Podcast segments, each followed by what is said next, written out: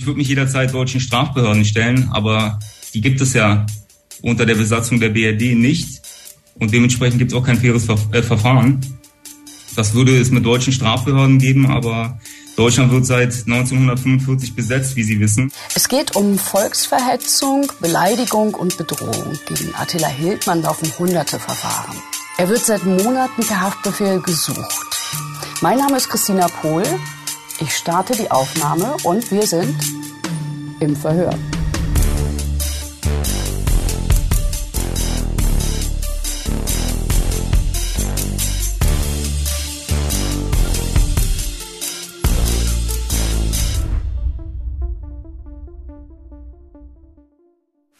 Attila Hildmann war der Star der veganen Szene. Das ist schon ein paar Jahre her. Da haben sich die Kochbücher wirklich hunderttausendfach verkauft.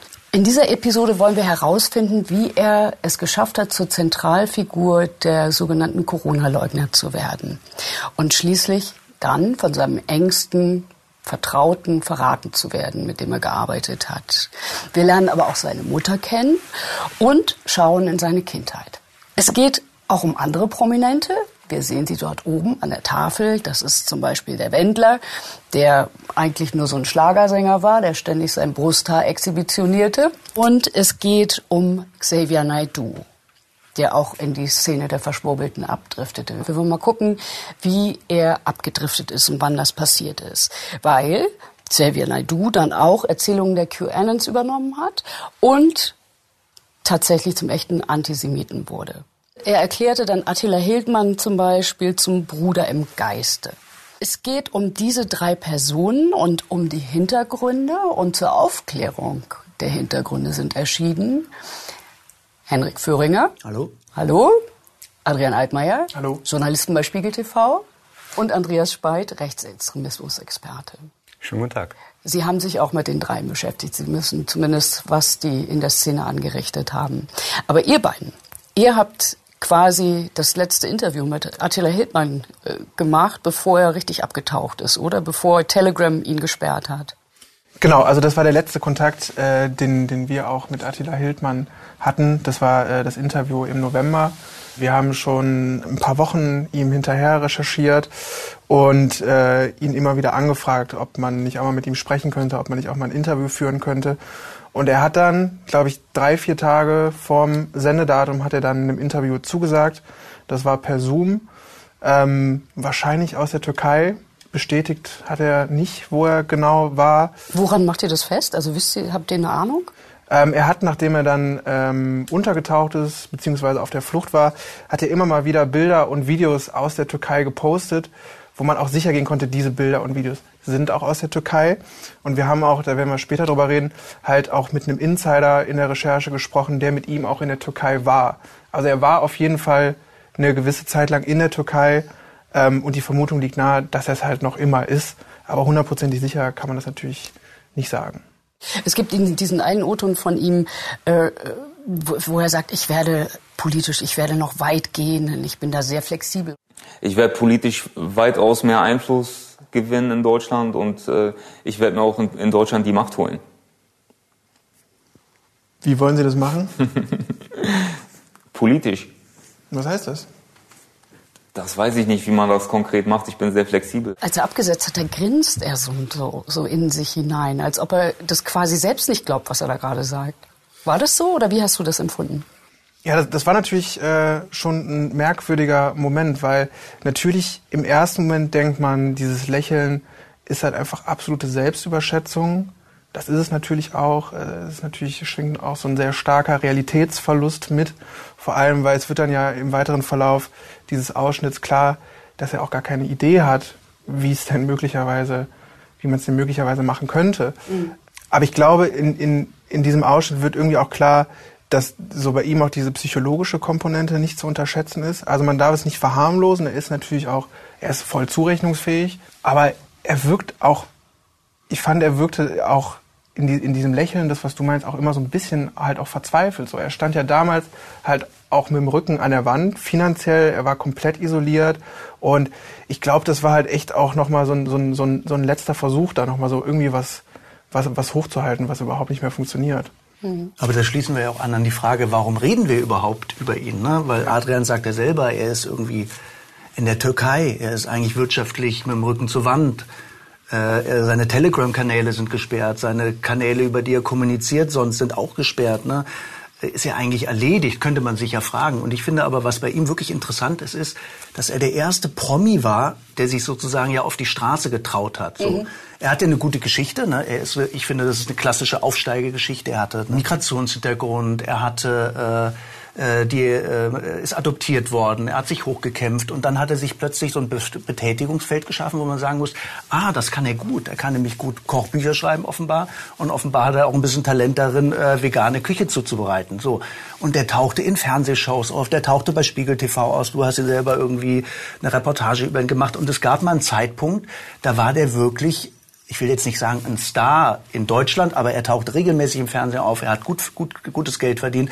Und das ist sozusagen der Erste, der rausgeht auf die Straße und sagt, das hier ist nicht in Ordnung, dieses Virus gibt es gar nicht, äh, wir werden beherrscht von irgendwelchen fremden Eliten, vom Weltfinanzjudentum. Von Tag 1 von Corona, als ich die Panzer gesehen habe von Defender 2020, die durchs Land gerollt sind, an den Bahnhöfen in Deutschland, wovon sie euch nichts erzählt haben. Sie haben euch alles verschwiegen.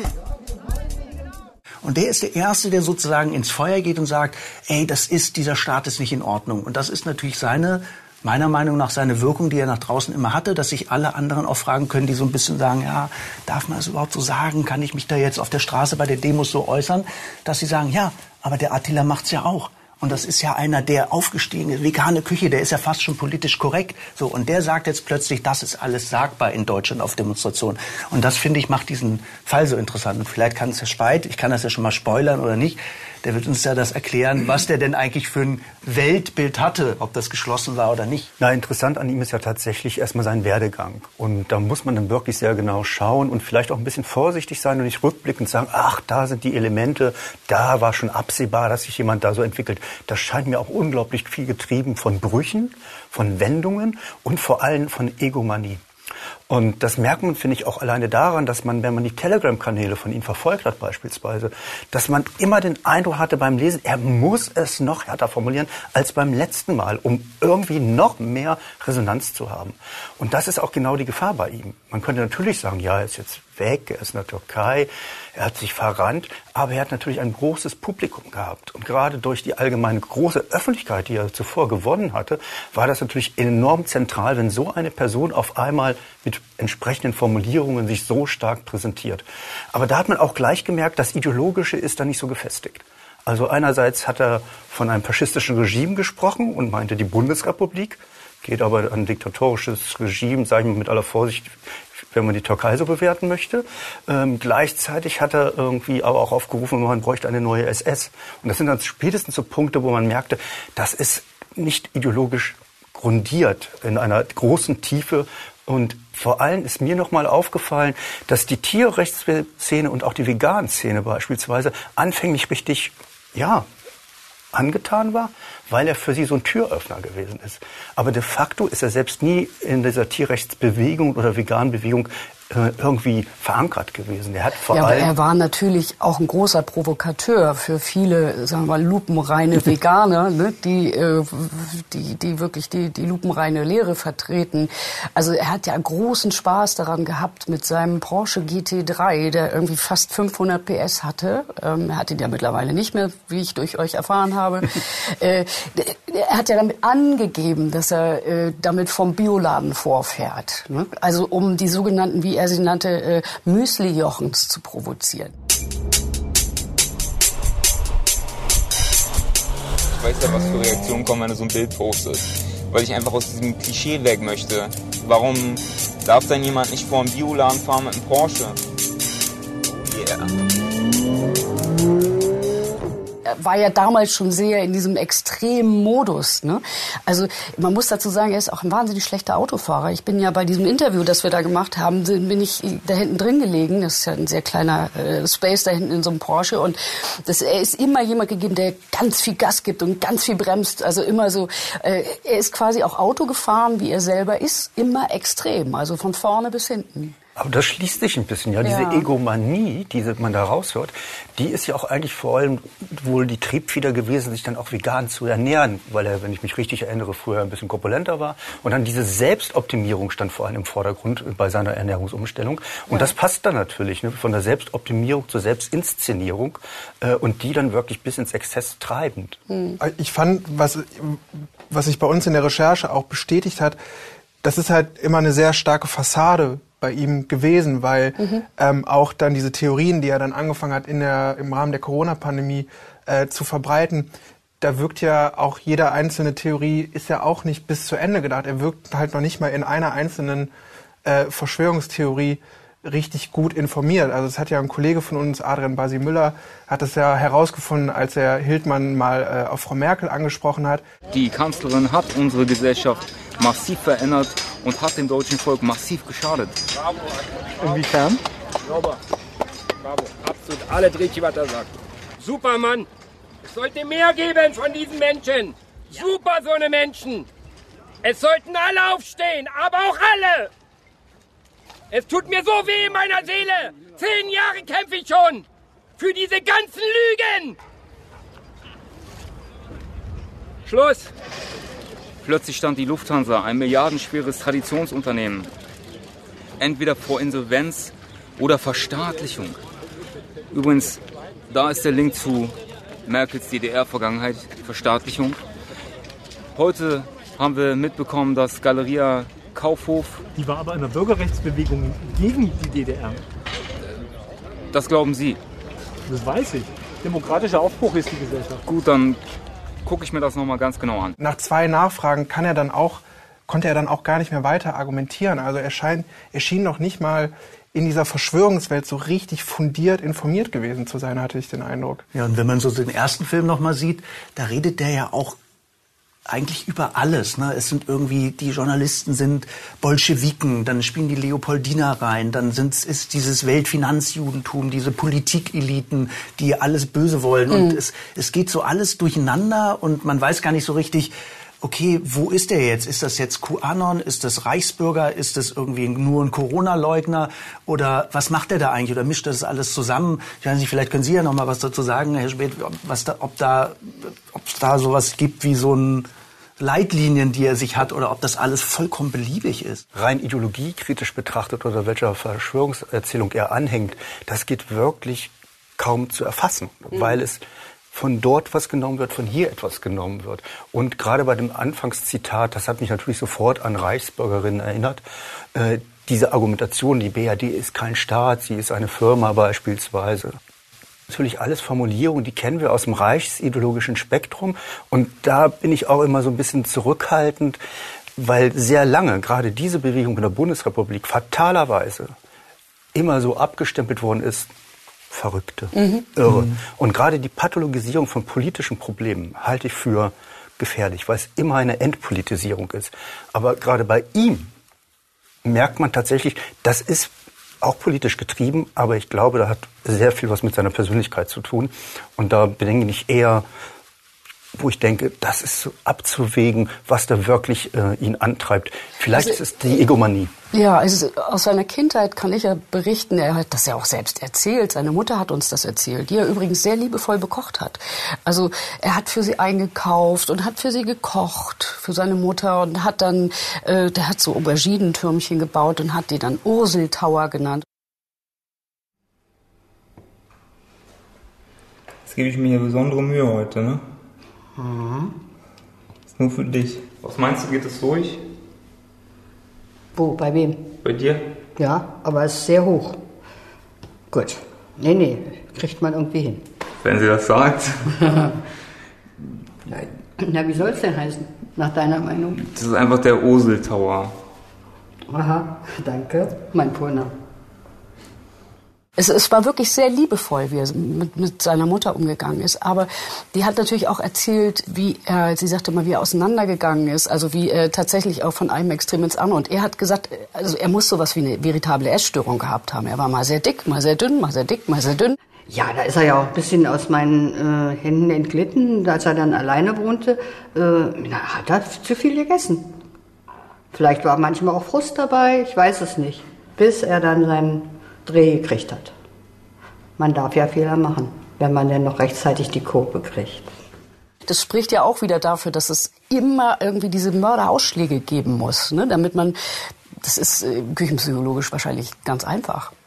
Ja, aber wenn man noch mal ganz kurz auf das Interview, ne, da kann Adrian vielleicht auch noch mal zwei, drei Sachen zu sagen.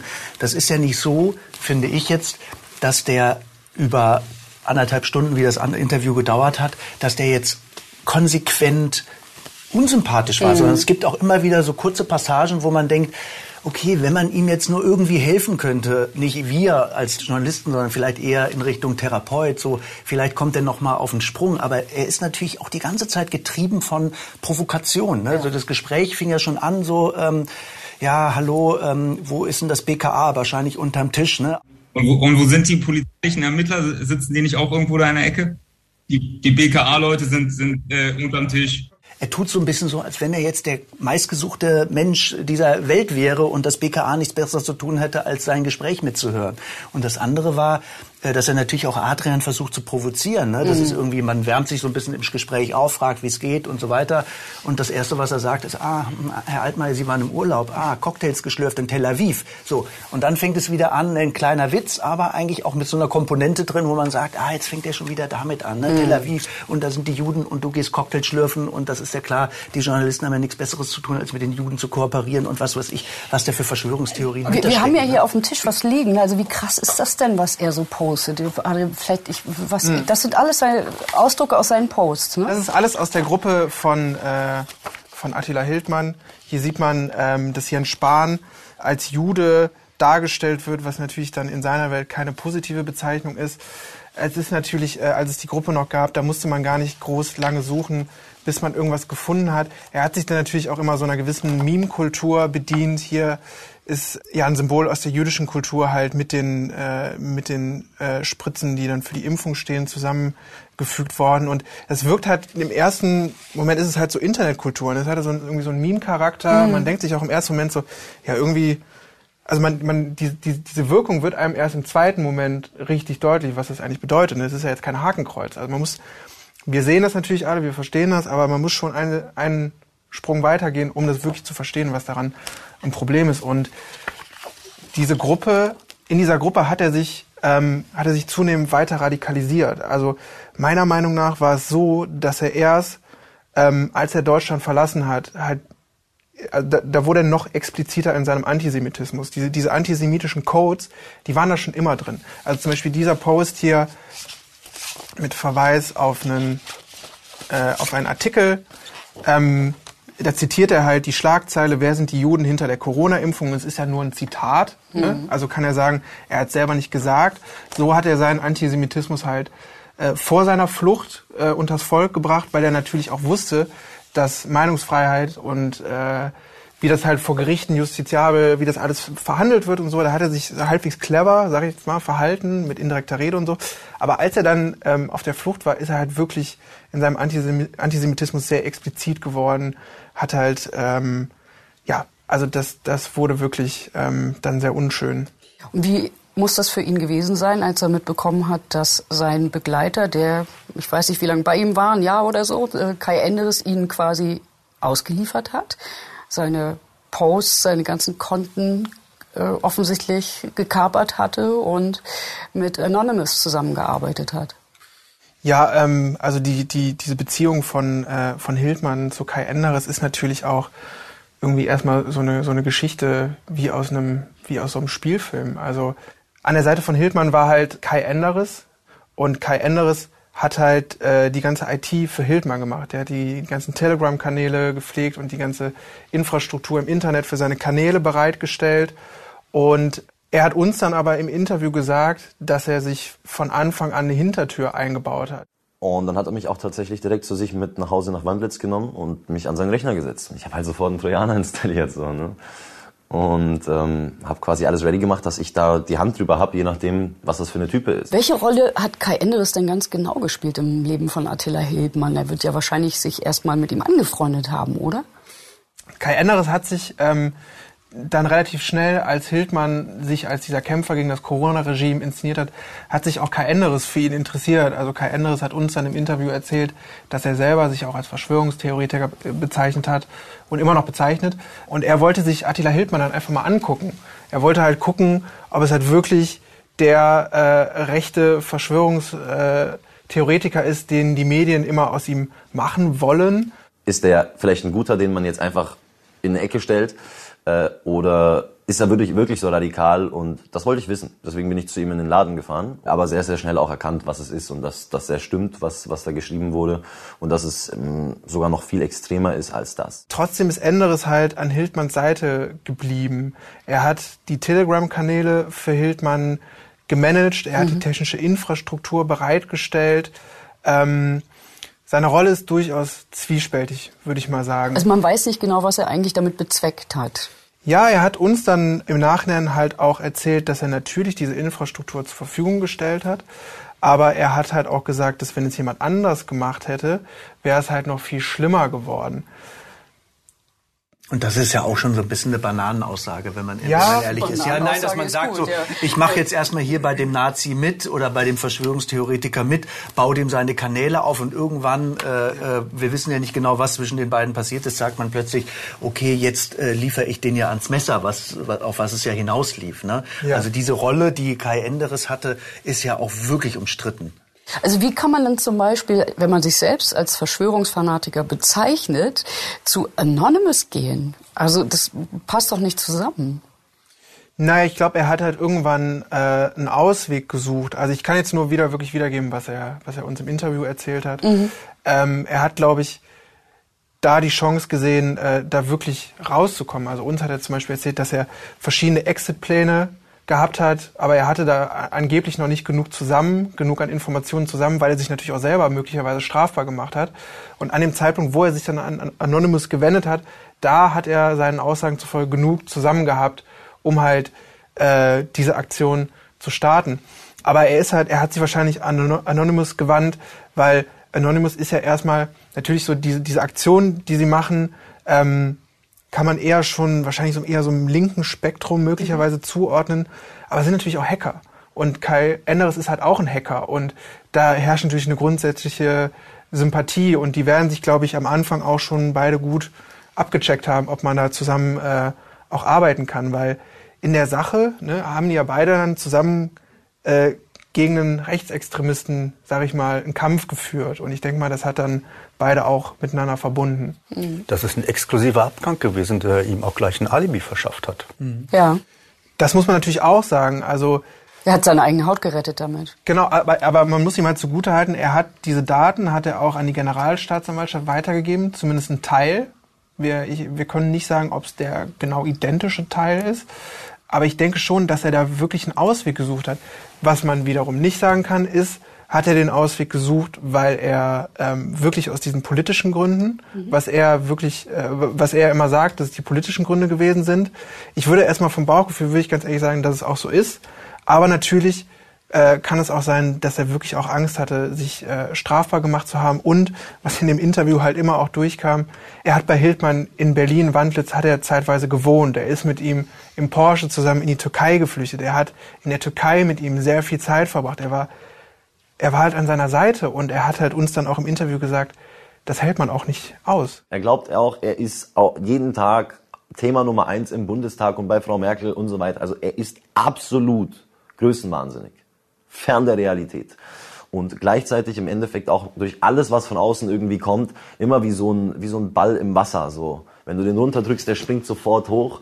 So, wenn du den irgendwie, also es ist wahnsinnig. er hat uns halt vermittelt, dass er halt irgendwann da weg musste. Wenn man immer mit jemandem zusammen ist, der komplett in einer egomanischen Welt unterwegs ist, der halt von Hitler äh, schwärmt, ähm, da meinte er zu uns, das, das kann man halt dann irgendwann nicht mehr mittragen. Aber natürlich, die Rolle ist schon zwiespältig. Und im Endeffekt ist es natürlich auch schwer zu beweisen, ne? was kam tatsächlich von Attila Hildmann, was hat Attila Hildmann gepostet, was hat Kai Enderes gepostet, der hat die ganzen Kanäle aufgebaut. Ne? Also die Frage müsste man sich ja auch stellen, was, äh, was ist eigentlich wem überhaupt zuzuschreiben. Ne? Und das ist natürlich gerade in diesen sozialen Medien nicht ganz einfach nachzuweisen. Ne? Konnte denn äh, Anonymous, konnten die denn überhaupt feststellen, ob alle Fans, die da in seinen Gruppen unterwegs sind, echt sind? Ja, das Interessante ist, ähm, wir, wir haben dann auch äh, einen Hacker von Anonymous äh, interviewt. Das ist ja auch nicht so alltäglich, ne, dass die Interviews Nee, also das war, das war wirklich sehr interessant, weil ähm, ich glaube, solche Einblicke kriegt man, kriegt man selten. Und wir haben dann viel gesprochen und das Interessante ist, diese Hacker haben natürlich, äh, die müssen sich natürlich nicht an, an Recht und Gesetz halten. Die haben natürlich nochmal ganz andere Einblicke ähm, als wir Journalisten und auch, ähm, auch nach unserem Blick in diesen Datensatz. Was, was die gesagt haben, was deren er Erkenntnisse sind, dass ähm, auch diesen, diesen Ruhm, den Hildmann halt auf Telegram hatte, so diese über 100.000 Follower, dass das möglicherweise auch nicht gestimmt hat. Dass diese, ähm, dass die Follower teilweise gekauft waren, dass es gar keine wirklich richtigen Menschen sind, dass ihm vielleicht gar nicht so viele Menschen gefolgt haben. Es gibt eine relativ große Anzahl von gekauften Bots in Indien oder Pakistan, wo die, glaube ich, herkamen, die den Channels damals folgen sollten. Generell die Gefolgschaft, die Attila jetzt gerade hat, das sind nicht mehr viele. Also viel ist relativ. Es werden trotzdem noch so um die vier, fünftausend Leute sein, die ihm wirklich aktiv folgen und alles glauben, was er sagt. Das viel Schlimmere für uns oder für mich ist, dass seine Gefolgschaft, auch wenn sie kleiner wird, dass da der radikale Anteil bleibt und das macht es auch gefährlich. Kai Endres hat dann im Interview tatsächlich äh, auch gesagt, dass er persönlich diese Follower gekauft hat. Das können wir im Nachhinein auch nicht bestätigen. Wir haben keine Quittung über diesen Kauf von den, von den Followern bleibt dadurch halt eher eine Vermutung. Aber was halt interessant ist, Hildmann ist halt, nachdem er bei Telegram gesperrt wurde, hat er auf zwei anderen Plattformen im Internet Accounts eingerichtet. Und äh, wenn man diese Followerzahl zusammenrechnet, ist es halt genau diese Zahl, die auch der Hacker in dem Interview genannt hat. Es sind so diese drei bis 5.000 Leute. Und ähm, das ist, ist natürlich weniger als 100.000. Mhm. Und ähm, es ist dann ein weitaus kleinerer Teil, aber ich meine, 3.000 bis 4.000 Leute muss man sich auf, auf einem Platz vorstellen. Also allein so viele Leute zu erreichen, ähm, mit, mit so einem Gedankengut, das ist halt wirklich äh, sehr gefährlich. Das ist wahrscheinlich auch die Hardcore-Fanbase dann, ne? Genau, also nochmal Stichwort, dass man den Eindruck hat, das ist auch immer nur eine Fassade gewesen, wie er sich äh, öffentlich verhalten hat. Das hat sich halt auch in diesen Recherchen von diesem Datensatz halt bewiesen. Also er ist, er war schon vor der Pandemie war stark verschuldet. Ähm, er hatte beispielsweise 112.000 Euro äh, Steuerschulden beim Finanzamt. Ähm, er hat selber auch Corona-Hilfen beantragt.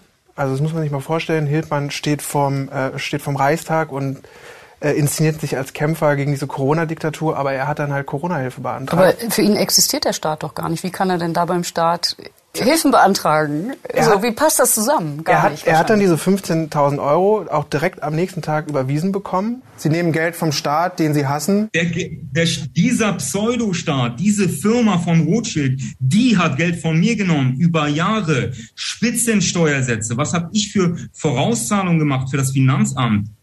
Da kann die BRD mir doch irgendwie, wenn sie meinen Laden schließt, kann die BRD mir doch irgendwie mal Kompensationen bezahlen, die ich jetzt ja irgendwie zurückzahlen sollte für mich ist das absolut befremdlich, dass das jetzt versucht wird zu sagen, Herr Hildmann hatte zum Beispiel bei Völkel einen Betrag offen oder äh, beim Finanzamt etc. Das sind Peanuts gewesen zu der Zeit, absolute Peanuts. Also ich äh, finde es nicht so stringent, dann halt Geld von diesem Regime zu nehmen, was man denn so sehr hasst. Auf jeden Fall, also er war zu dem Zeitpunkt, wo er da vor dem Reichstag stand, war er, stand er finanziell mit dem Rücken an der Wand.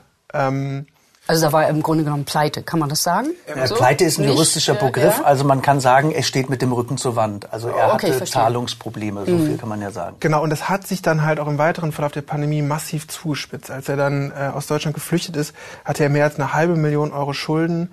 Er hatte beispielsweise auch für den, für einen Laden, den er mal hatte, ähm, konnte er die Stromrechnung nicht mehr bezahlen. Das waren so um die 20.000 Euro. Und dieser Laden war auch schon geschlossen, als er schon vom Reich, Reichstag stand. Also das ist nochmal so ein Beweis, dass er da möglicherweise wirklich finanziell äh, schon ne, mit dem Rücken an der Wand stand. Und wir hatten auch so ein bisschen die Vermutung, Ähm, das, das kann man alles äh, nicht, nicht so richtig beweisen, aber ich, wir hatten so ein bisschen auch das Bauchgefühl, dass er vielleicht darin auch wieder eine Chance sieht, ne? dass er Mhm. vielleicht auch darin sieht, vielleicht kann ich hier auch jetzt äh, neue Käufer finden oder neue Interessenten, neue Follower. Er hat dann ja auch in dieser Gruppe, die irgendwann halt über 100.000 Follower hatte, das war ja zeitweise mit die größte Gruppe auf Telegram, hat er auch immer Werbung für seine Produkte gemacht und das ist eher, ist so, ist so ein Gefühl, dass er vielleicht darin auch nochmal so, so eine geschäftliche Möglichkeit gesehen haben könnte. Man weiß es nicht. Aber mit hat er sich vielleicht auch gerettet, ja. Also in seiner Seelenverfasstheit festzustellen, das läuft finanziell nicht mehr so. Ich bin nicht mehr so der Star, wie man ihn gesehen hat und das finanzielle Ende bahnt sich an. Dann ist natürlich im Kontext so einer Pandemie das noch eine Zuspitzung.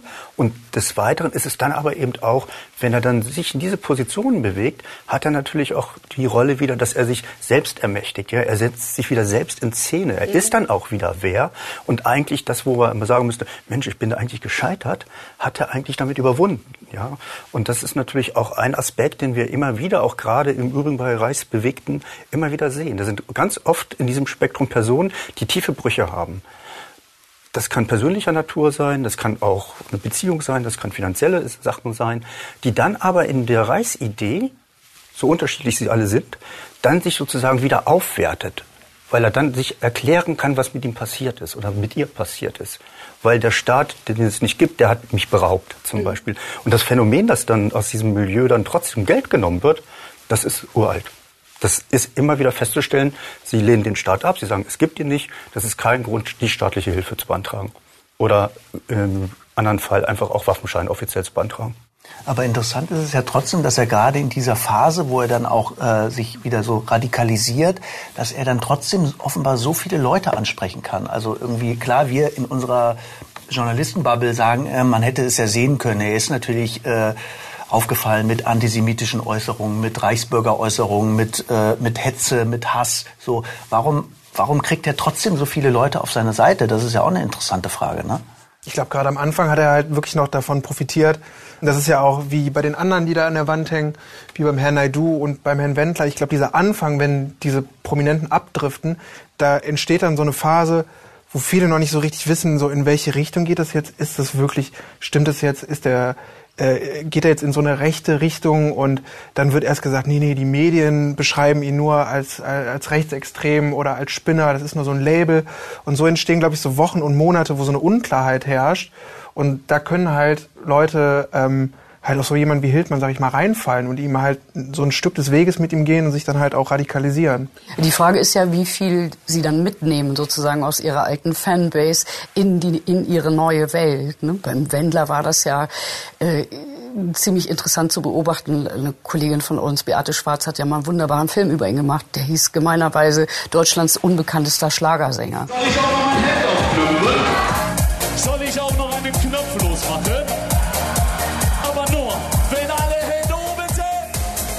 Ich höre mich unglaublich gerne. Ich wäre ja auch mein größter Fan. Also wenn ich nicht der Wender wäre, würde ich mir wirklich überall hinterherfahren. Wirklich wahr. Mit meinem Echolot.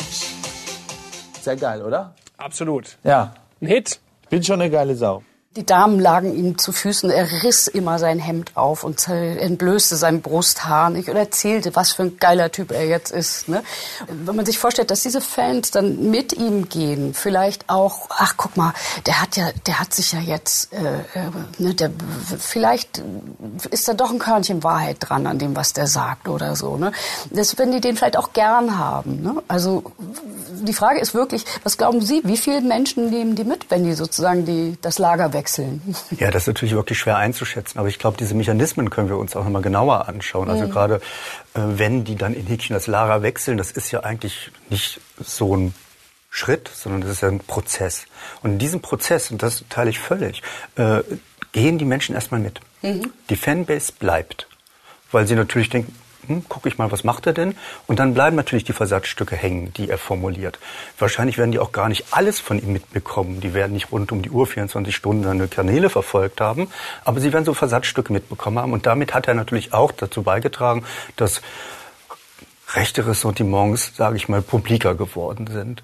Und Dann ist natürlich auch gerade äh, bei Wendler, finde ich, sehr auffällig, eben was fast alle gemein haben, äh, dass dann wirklich das eigene Ego eine ganz große Rolle spielt. Man will sich dann in Szene setzen und er hat sich dann ähnlich wie Hildmann, finde ich, immer Schritt für Schritt weiter radikalisiert. Und da ist schon zu befürchten, dass eben weil er ein anderes Standing hat, äh, viel mehr Resonanz hat, als wenn irgendjemand anderes beispielsweise am Stammtisch im Fußballverein, im Kegelclub Ähnliches formuliert hätte. Der ist ja tatsächlich reingefallen, ähm, weil er seine neue Telegram-Adresse ähm, auf Deutsch gesagt hat und nicht auf Englisch. Und dann haben zwei Journalisten das gekapert, diese Adresse, und haben sozusagen einen äh, Wendler-Account eingerichtet. Und dann hatten die innerhalb kürzester Zeit 20.000 Follower. Also das geht offensichtlich sehr schnell. Ne? Ja, dann hat man auch mal eine Zahl in dem Fall, eine interessante Ja. Recherche. Ähm, aber wenn man wirklich sagen will, welche Ausstrahlung das hat, wenn solche Personen das sagen, das ist also natürlich im Diskurs immer schwer zu erfassen. Es sind immer Versatzstücke äh, und die nehmen natürlich ihr Publikum wirklich, das muss man schon sagen, richtig erstmal mit. Hm. Und vielleicht habe ich es so ungenau gesagt. Mir ging es eigentlich darum zu sagen, dass viele Menschen gar nicht so immer ein in sich geschlossenes Bild haben, ja, und darum stören die sich auch gar nicht so an so Widersprüchen, sondern die nehmen so Versatz mit und das reicht ihnen als Erklärung. Äh, Und das ist genau die Gefahr durch solche Personen. Die werfen Versatzstücke rein und dann denkt man an der Wendler, das ist doch eigentlich ein ganz netter, den mag man, vielleicht mag man auch die Musik, vielleicht mag man auch genau das Hemd aufreißen. ähm, dann funktioniert das, dann erreicht er auf einer ganz anderen Ebene halt äh, die Person als über eine sachbezogene Debatte über Covid-19. Aber das Interessante, um noch einmal auf, auf Hildmann ja nochmal zurückzukommen, wen Mhm. nimmt der eigentlich mit? Ne?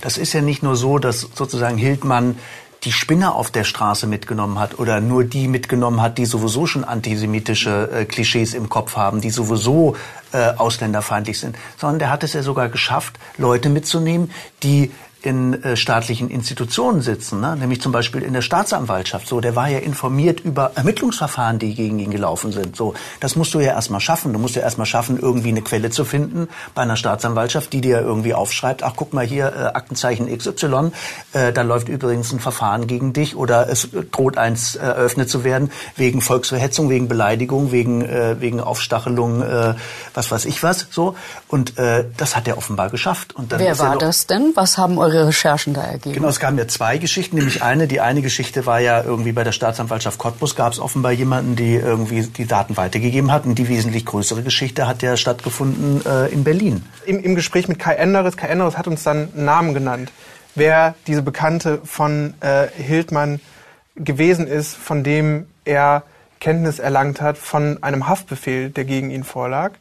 Und diese Dame hieß Efstasia M. Und äh, die Recherchen haben dann gezeigt, dass diese Frau auch sehr umtriebig in dieser Corona-Leugner-Szene ist. Es gibt so ein Video, wie sie mit, mit Captain Future ähm, ohne Maske durch die U-Bahn-Station tanzt. Wer ist Captain Future jetzt? Future ist auch in dieser äh, verschwörungsideologischen Szene in Berlin vor allem, ist er eine bekannte Größe. Er ist äh, auf, auf Demonstrationen unterwegs. Auch weil er verkleidet ist, ist er natürlich so bekannt. Ne? Der hat einen Umhang um, der hat eine Maske um, der sieht so aus wie... Das ist wie der Schamane bei der Kapitolstürmung. Richtig, nur anders bisschen, auf Comic-Niveau ja. und äh, der ist aber auch sozusagen sehr bekannt. Ne? Genau, und, und sie soll halt in, in seinem Dunstkreis so unterwegs gewesen sein. Und ähm, sie soll dann halt für Attila Hildmann Abfragen aus dem Justizsystem gemacht haben. Sie ist IT-Administratorin in der Berliner Staatsanwaltschaft gewesen und hat nicht nur für Attila Hildmann Abfragen gemacht und diese wahrscheinlich auch äh, weitergeleitet an Hildmann, sondern auch für den äh, sogenannten Volkslehrer Nikolai Nerling. Äh, das ist auch ein Rechtsextremist. Und das ist natürlich, also es wirkt natürlich erstmal total gaga, wenn, wenn, wenn sie da unterwegs ist mit, mit, mit so jemandem wie Captain Future. Aber man muss, man muss sich halt vorstellen, da, da ist jemand in der Berliner Staatsanwaltschaft, der hat Zugriff Mhm. auf sensible Informationen, macht da Abfragen und gibt die wahrscheinlich auch weiter an jemanden, an Rechtsextremisten wie Hildmann. Ist das der Grund, warum er flüchten konnte? Nee, das ist, äh, das, äh, das denkt man oft immer, dass er hat vom Haftbefehl erfahren und dann ist er weg. Aber es war so, dass er den Haftbefehl, ähm, der Haftbefehl wurde erst durchgestochen, als er schon in der Türkei war. Aber es mag ein Grund gewesen sein, warum er nicht zurückgekommen ist. Ne? Genau, das mag ein Grund gewesen sein, warum er nicht zurückgekommen ist. Es gibt halt auch noch, wir haben in den Unterlagen halt auch noch äh, noch was anderes gefunden, ein Screenshot, wo halt im November 2020 ihm schon äh, Informationen aus dem Justizsystem zur Verfügung gestellt wurden. Wir können im Nachhinein nicht sagen, ob es die gleiche Mitarbeiterin war wie in Berlin, aber er hat dann per Telegram, hat er einfach, das ist, das ist eine ganz normale Telegram-Nachricht, hat er halt irgendwie, äh, hat er halt geschrieben bekommen, Guten Morgen, ich habe dir zusammengestellt, was bisher bei den Staatsanwaltschaften auf dich eingetragen ist. Sechs Verfahren werden der Staatsanwaltschaft Cottbus abgegeben und so weiter und so weiter. Dein Handy wird noch nicht überwacht. Und ähm, dann äh, angehangen an, an diese Telegram-Nachricht sind halt auch Screenshots, die halt aus dem Justizsystem stammen. Wow. Und das ist ja kein Kavaliersdelikt, ne? Das hört sich jetzt so an, ja, auch komm, ich erzähl mal jemandem anders, äh, hu, pass mal ein bisschen auf, sondern das ist ja, das ist ja richtiger Straftatbestand. Ich glaube ja des Geheimnisverrats, Mhm. richtig? Ja. Und äh, das, da stehen ja, da stehen ja hohe Strafen drauf, ne? Und das sind wirklich Mitarbeiter in in in, einer, in so einer staatlichen Institution. Das darf man dann sozusagen, man muss es jetzt nicht überdramatisieren, ne? Aber es ist schon auch ein Zeichen dafür, wen er denn eigentlich so auf seine Seite mitziehen kann, ne? Wie ist das dann zum Beispiel im Fall von Xavier Naidoo? Ist das äh, nicht noch krasser gewesen, weil der so populär war und vor allem auch äh, ja, in antirassistischen Bewegungen unterwegs? Das kann man ja mittlerweile sich gar nicht mehr vorstellen. Ja, man kann sich das mittlerweile wirklich kaum vorstellen. Er hat in den 90er Jahren Brothers Keepers mitgegründet, eine antirassistische Rap-Initiative von großer Bedeutung, äh, weil sie gerade auf einer anderen Ebene Menschen angesprochen hat, auch die von Rassismus bedroht waren. In der Zeit haben wir die unzähligen Brandanschläge erleben müssen und Mhm. auch die vielen Toten. Und er hat sich dort eindeutig klar positioniert.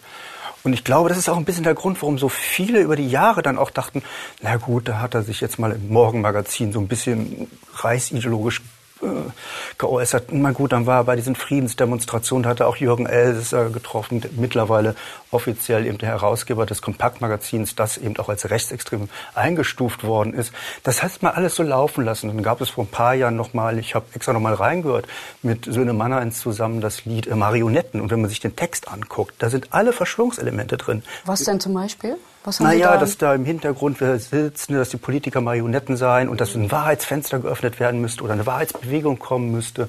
Also hochpolitisch aufgeladen, das Lied.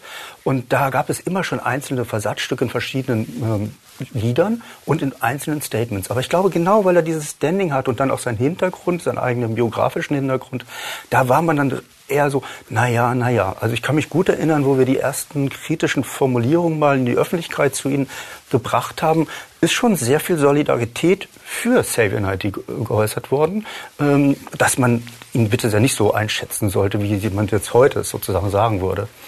Ähm, Das ist, glaube ich, aber wirklich dieser Kombination geschuldet, dass es so ein langsamer Weg war, der sich dann meiner Wahrnehmung nach im Kontext der Pandemie in einem enormen Tempo beschleunigt hat. Mhm. Ähm, Und das wurde ja auch schon angedeutet, jetzt wirklich auch mit klar eindeutig antisemitischen Formulierungen. Die hat man vorher, ich habe sie zumindest nicht in den Recherchen gemerkt und nicht wahrgenommen. Aber da ist wirklich jemand, der heute, um es nochmal ganz deutlich zu sagen, mit Rechtsextremen zusammenarbeitet und nicht irgendwelchen Rechtsextremen, sondern wirklich mit einem Sänger der Band Kategorie C.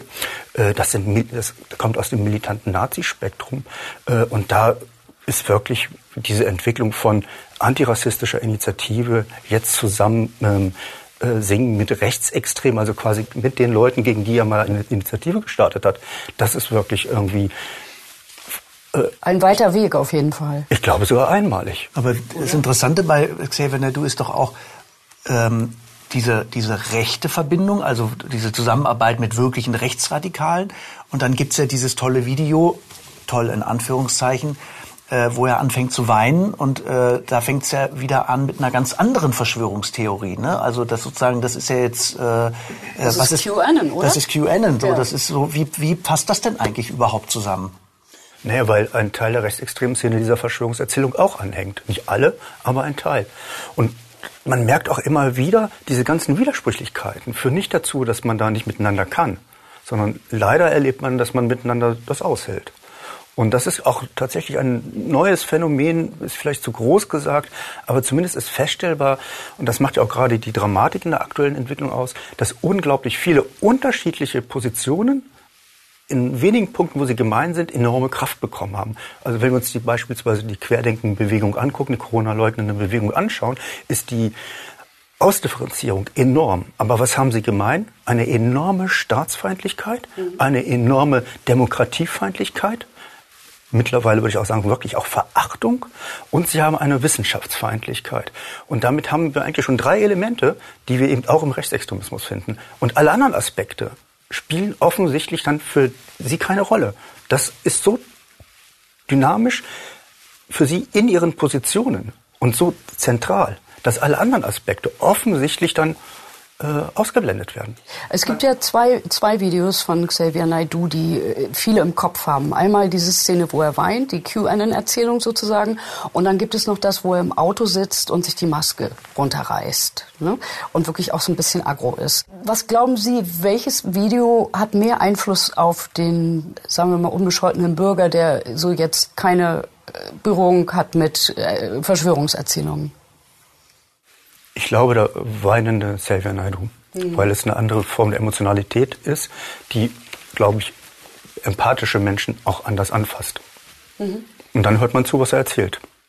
Wenn ich es richtig verstehe, werden in diesen Momenten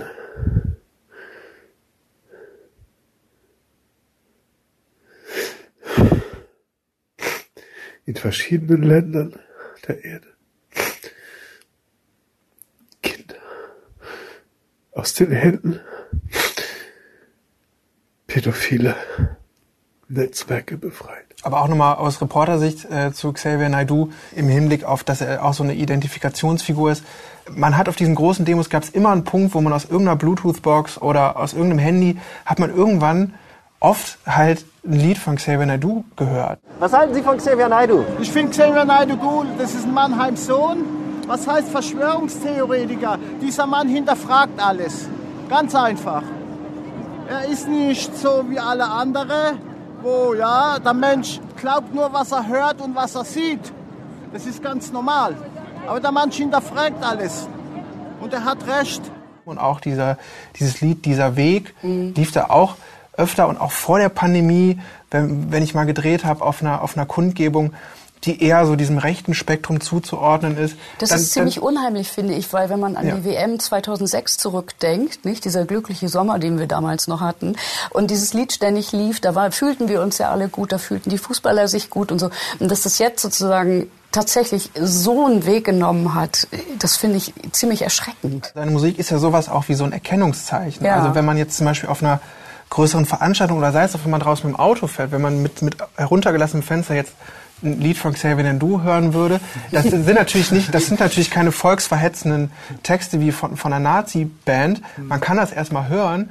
Es wird erst beim zweiten Hinhören wird klar, das ist ein Lied von Xavier Nadu. Da muss man nachdenken, wer ist Xavier Nadu. Aber es ist natürlich so in der Gesellschaft auch sowas wie so ein Erkennungszeichen ähm, unter den Leuten, die halt in seiner Telegram-Gruppe sind oder die, die, das teilen, was er sagt, so, dass, dass die so untereinander sagen, ja, wir, wir verstehen uns. Ne? Mhm. Also die Frage ist ja, was machen wir als Journalisten? Irgendwie sollen wir weiter über diese drei Personen, berühmten Menschen sprechen oder tun wir jetzt einfach so, als wären sie verloren und reden nicht mehr über sie? Geben wir ihnen noch eine Bühne oder machen wir sie zum Thema? Das ist ein zweischneidiges Schwert, weil es macht sie natürlich auch populärer. Das muss man ja auch mal so sehen. Wie sehen Sie das? Ich bin da mittlerweile ein bisschen vorsichtiger. Ich glaube nicht, dass wir sie populärer machen. Sie sind schon populär. Und vor allem in Zeiten äh, der sozialen Medien glaube ich, dass äh, in dem Journalismus nochmal neu diskutiert werden muss. Wer bestimmt eigentlich die Themen? Wer setzt mhm. die Themen? Wer macht die Agenda? Äh, ich glaube, da sind wir ganz anderen Herausforderungen, nicht nur bei diesen drei Herren, äh, sage ich mal, äh, gestellt, sondern es ist tatsächlich eher die Frage, schafft man es in der Berichterstattung mit den jeweiligen Formaten? Man hat ja nicht immer so viel Zeit, so ausführlich was darzulegen es dann so darzustellen, dass deutlich wird beispielsweise, wo die Personen mit ihren Positionen schwierig werden. Mhm. Und das ist, glaube ich, eher die Herausforderung. Aber dass wir Themen wegdrücken könnten, äh, bitte das jetzt nicht falsch verstehen, das ist so ein Argument, äh, da ist man gleich bei der Lügenpresse und die Zeiten sind, also dass die Medien so eine Macht hatten, äh, ist eigentlich nicht Zumal mehr gegeben. die ja auch ihre eigenen Kanäle hatten oder haben, auf, über die sie unfassbare Verbreitung gefunden haben, oder? Na klar, und ich glaube auch, dass man, hört sich jetzt ein bisschen abgedroschen an, aber dass man natürlich auch ein bisschen den Druck auf diese Leute erhöht. Ne? Und wenn wir jetzt nochmal sehen, nach zwei Jahren Pandemie, wo sind denn eigentlich eine, die, die, die Köpfe dieser Bewegung? Und äh, da muss man dann einfach sagen, ja okay, Attila Hildmann sitzt in der Türkei und wird gesucht mit Haftbefehl.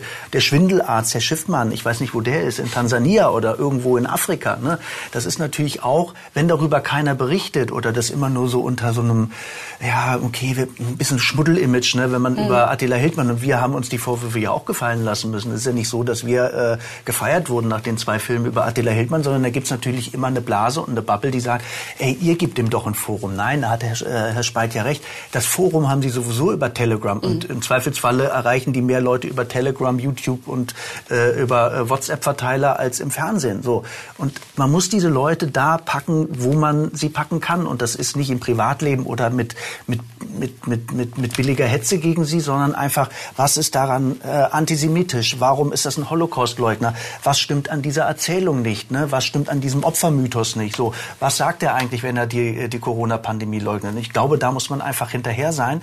Und im Endeffekt, vielleicht ist das der Trost dieser zwei äh, Pandemiejahre, sitzen die Leute jetzt alle irgendwo und haben wahrscheinlich Geldprobleme und bis auf Herrn Ballweg vielleicht äh, und, und, und wissen nicht so genau, wie es mit ihnen weitergeht. Ne? Der Herr Ballweg hat gerade einen Aufruf gestartet, dass er jetzt auch ganz gerne Privatgeld bräuchte. So, da ist der jetzt auch auf Betteltour. So und beim einzigen, wo man, äh, wo man äh, von Wendler weiß man, dass er sein Haus verkauft hat und äh, der, der einzige, dem man ja finanziell sozusagen zutraut, äh, das länger durchzuhalten, ist Herr Xavier Naidu wahrscheinlich. Aber auch da, da kann man ja auch gerne lange drüber diskutieren, ist wie ist der eigentlich resozialisierbar? Ne? Wer arbeitet mit dem überhaupt noch zusammen? Also wer geht denn überhaupt noch Musikalisch auf wird das schwer. Ja.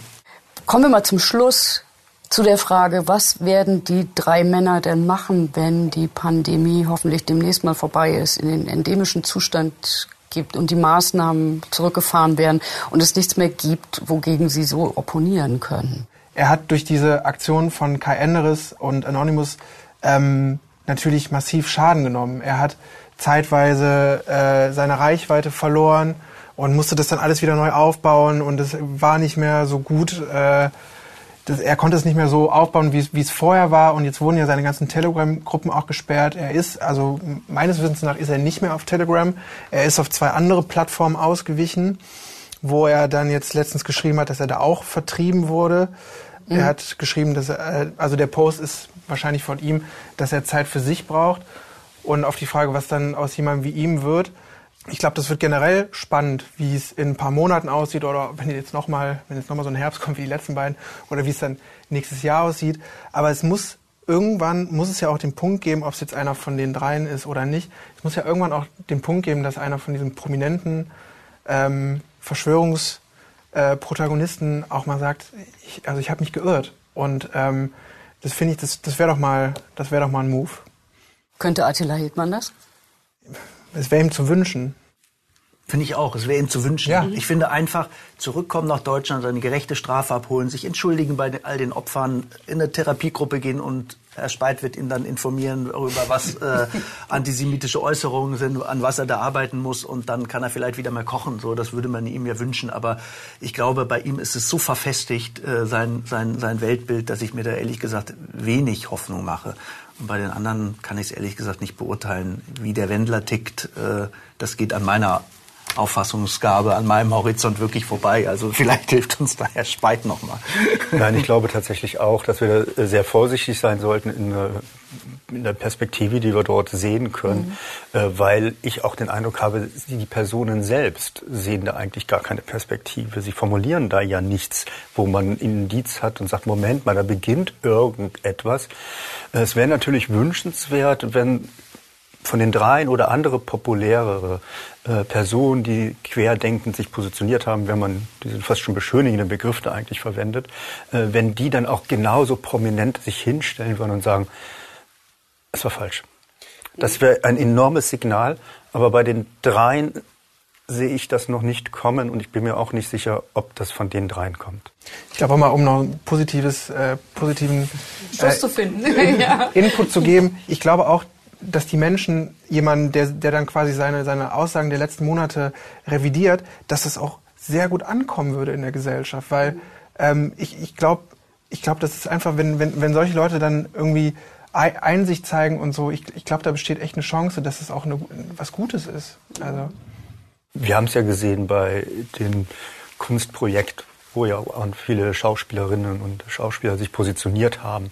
Da hat es ja da auch eine Diskussion gegeben und da hat Alles es ja dicht auch machen. alles dicht machen und da Mhm. hat es ja auch Bewegungen gegeben. Ähm, Und ich glaube nicht nur, weil sie dachten, oh je, jetzt kriege ich Ärger, sondern weil auch wirklich im Kopf was bewegt worden ist. Dass sie vielleicht gemerkt haben, oh, das war doch nicht so eine gute Idee, da habe ich ein paar Aspekte nicht berücksichtigt. Ich danke euch sehr, ich danke Ihnen sehr, dass wir tatsächlich mal in die Geschichte dieser drei Männer abtauchen konnten. Ich finde, wir treffen uns einfach mal in einem Jahr wieder und schauen, was aus ihnen geworden ist. Oder? Gerne. Ist eine Verabredung. Ja. Ich beende die Aufnahme.